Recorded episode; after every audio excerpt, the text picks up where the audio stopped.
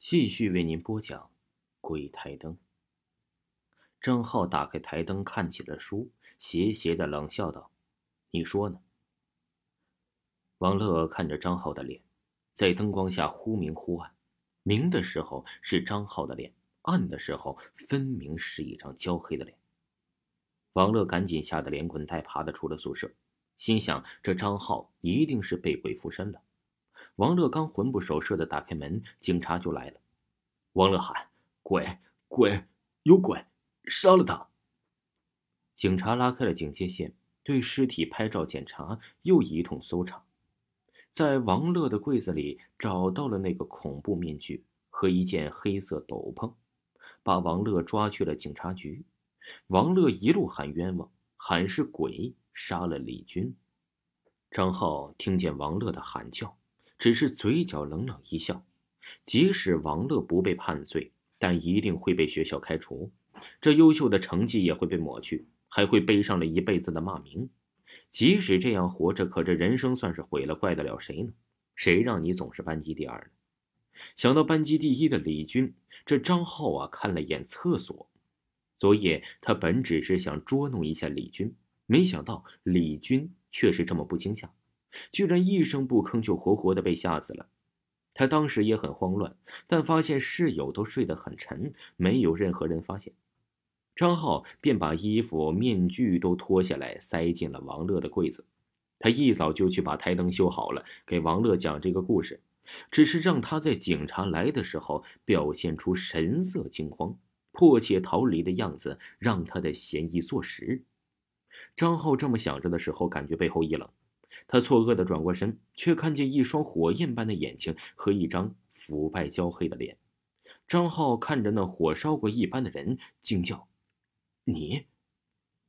张浩确实有姐姐，还不止一个。他爸妈接连生了六个孩子，前五个都是女儿，第六个才是他。因为家里贫困，所以几个姐姐都被送走了，只有最大的姐姐，因为勤劳懂事就留下了。再后来呀，家里添了个弟弟。大姐被送去做了人家的童养媳，弟弟来了后，爸妈呀把对张浩的宠爱都转移给了弟弟。弟弟比张浩小五岁，张浩喜欢看书，学习也特别认真，弟弟却不怎么爱学习，考试成绩也不好，家里不能支撑两个孩子的学费，却让张浩辍了学，还让年纪小小的张浩打工供弟弟上学。虽然呢，弟弟对张浩很好，像所有弟弟一样。对哥哥崇拜，言听计从，但是张浩看着弟弟的眼神常是怨恨的、嫉妒的。他还是很爱学习，用打工赚的钱偷偷买了个台灯，每晚躲在被窝里看书。被爸妈发现了，对他一顿数落，还把台灯给了弟弟。那一晚深夜了，爸妈在田里守夜，弟弟呀已经睡了。家里起火了，张浩冲到弟弟房间，抱起弟弟，看到一旁的台灯还没被烧。就一起抱着准备冲出去，可是火势很大，浓烟刺鼻，一时间不知道从哪儿跑出去。这时候啊，爸妈赶回来了，家里已经一片火海，他们急切地喊着弟弟的名字，却没有喊一声张浩的名字。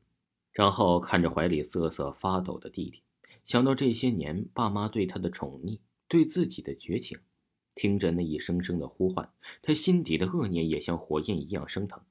他趁弟弟不备，用力的把他推进火海，看着弟弟在火中挣扎扑腾，张浩只是抱着台灯冷冷的看着。后来张浩得救了，只是轻度烧伤，弟弟却被火烧死了，面目全非。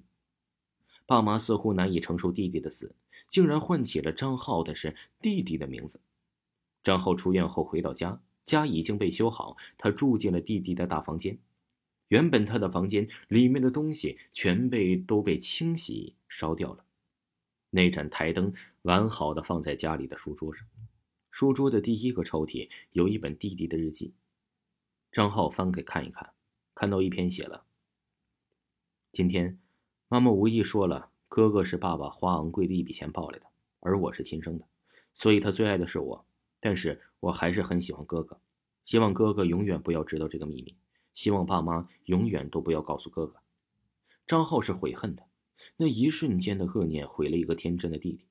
张浩照着镜子看着自己，依然是模样。他觉得可能是父母伤心过度了，把自己当成了弟弟。当他被当成弟弟送到弟弟学校的时候，同学们和老师们依然把他当成弟弟，还对他忽然突飞猛进的成绩感觉到不可思议。张浩都有点疑惑自己到底是谁了。直到考上大学，来到了这所新学校，张浩以为终于可以摆脱弟弟，重新开始了。从回忆中醒来，看着身后这焦黑的脸，原来弟弟一直没走。听众朋友，本集播讲完毕，感谢您的收听。